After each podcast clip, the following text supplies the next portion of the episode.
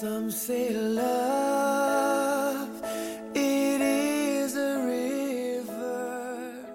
欢迎大家收听 FM 五九零二四飞行员舒克的飞行广播，我是你们的主播主播舒克。Some say love, it is a razor that leaves your 今天我们继续讲睡前故事。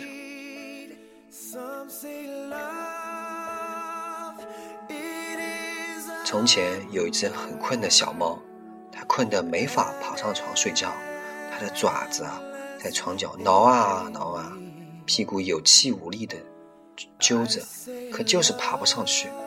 还好，俗话说啊，当一个人真的很想睡的时候，全世界都会来帮他。太阳看到，把自己的肚皮咯噔一声戳破一个小洞，发不出光的小洞，把它正对着小猫，房间瞬间就变得黑咕隆咚的。那个小洞后来变成了太阳的肚脐眼。有好心人把灯关了，小猫想，可是地板还是好凉啊。地板听到了，轻轻地往头上抹了一层生发膏，长出了又细又软的长长的绒毛，变成了一块大地毯，把小猫搂在怀里。可是，可是，小猫的枕头呢？魔法师看到了，施了个不大不小的魔法，小猫的尾巴越变越大，摇头晃脑的探到小猫的脑门边。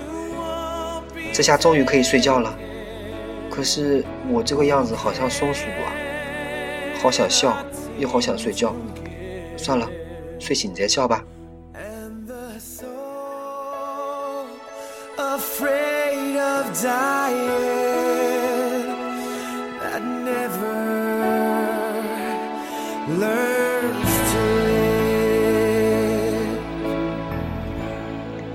感谢大家收听 FM 五九零二四，我是主播舒克，再见。